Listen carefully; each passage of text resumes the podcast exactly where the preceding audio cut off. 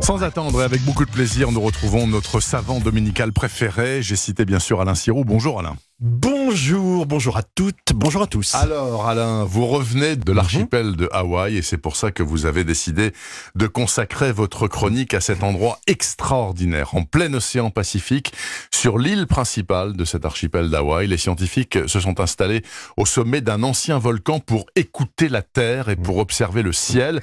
Parmi eux, il y a des Français, des astronomes que vous avez rencontrés voici quelques jours. Vous en revenez dans un site tout à fait exceptionnel.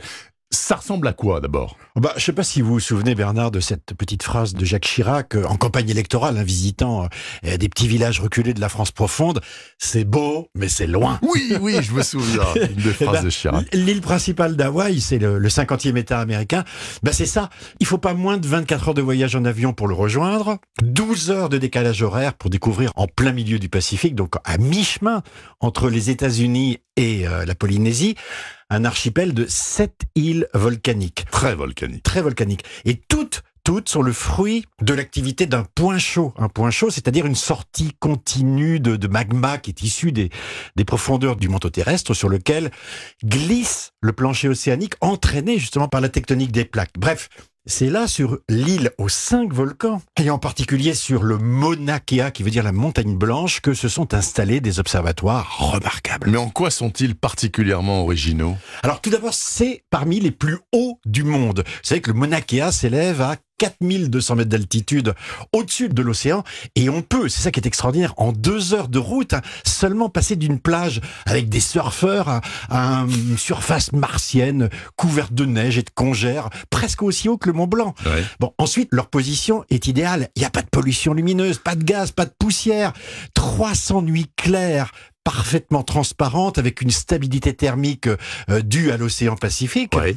Et à Hawaï, la nuit, bah, le ciel et la, et la terre se confondent. Et, et sur la montagne, ce sont des, des conditions quasi spatiales dont bénéficient 13 télescopes qui sont installés, dont les plus grands du monde, avec deux télescopes Keck américains, c'est deux télescopes de 2 fois 10 mètres de diamètre, Mmh. un Subaru japonais, 8 mètres de diamètre, et notre CFHT à nous, le Canada France Hawaï Télescope. D'accord. Il y a donc des astronomes français là-bas qui travaillent en permanence. Qu'est-ce qu'ils font là-bas? Qu'est-ce qu'ils cherchent? Alors, il y en a trois à temps plein. Et d'ailleurs, j'ai rencontré, euh, c'est assez original pour cette maison, la cousine de Laurent Cabrol, qui est une spécialiste Tout est possible. des exoplanètes. Vous savez, ces planètes qui tournent autour d'autres étoiles que le Soleil. Bon, donc là-bas, on y observe les galaxies lointaines.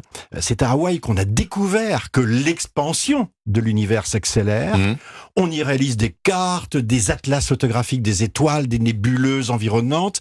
Et, et tout récemment, d'ailleurs, des radiotélescopes ont contribué à réaliser la, la première photographie Du trou noir. noir. Ah d'accord. Absolument, c'est, c'est- ça en fait partie. Quoi. Et là-haut, là-haut, sur ces montagnes volcaniques, Alain Sirou, vous avez découvert aussi que les scientifiques se préparent à relever un formidable défi. Ah, Lequel Ah, Le plus beau d'entre tous, euh, c'est finalement de répondre à la question est-ce qu'il y a de la vie ailleurs dans l'univers? Et pour ça, ils, se mettent, ils mettent la main en ce moment même à des instruments capables de voir si dans l'atmosphère des planètes qui orbitent autour d'autres étoiles, on trouve des signes d'une activité biologique, Oui. comme du méthane, de l'oxygène, du CO2. Bref, est-ce que quelque chose respire à la surface de ces astres?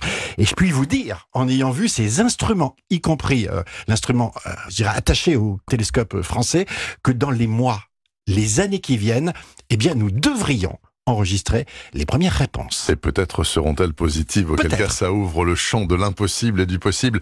Merci beaucoup Alain Merci. vous en faites des beaux voyages hein, pour votre métier. Merci beaucoup, bonne semaine.